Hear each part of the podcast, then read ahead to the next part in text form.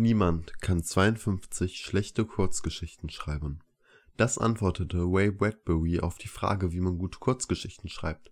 Wenn man jede Woche eine schreibt, muss auch irgendwann eine gute dabei sein. Deswegen werde ich von nun an jede Woche eine Kurzgeschichte veröffentlichen. Ein komplettes Jahr lang. Das Projekt läuft unter dem Namen Kurzes Leben und die Geschichten sind auf YouTube, Wordpad und überall dort, wo es Podcasts gibt, verfügbar. Kurze Geschichten für ein kurzes Leben. Zum Nachdenken, zum Mitfühlen, zum Lächeln. Ich werde mich hier mit vielen Themen wie mit dem Leben, der Liebe, der Trauer und dem menschlichen Sein als solches beschäftigen.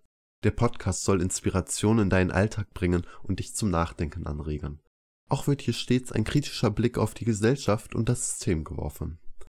Es wird nachdenklich, es wird kritisch, dunkel, traurig und es wird groß.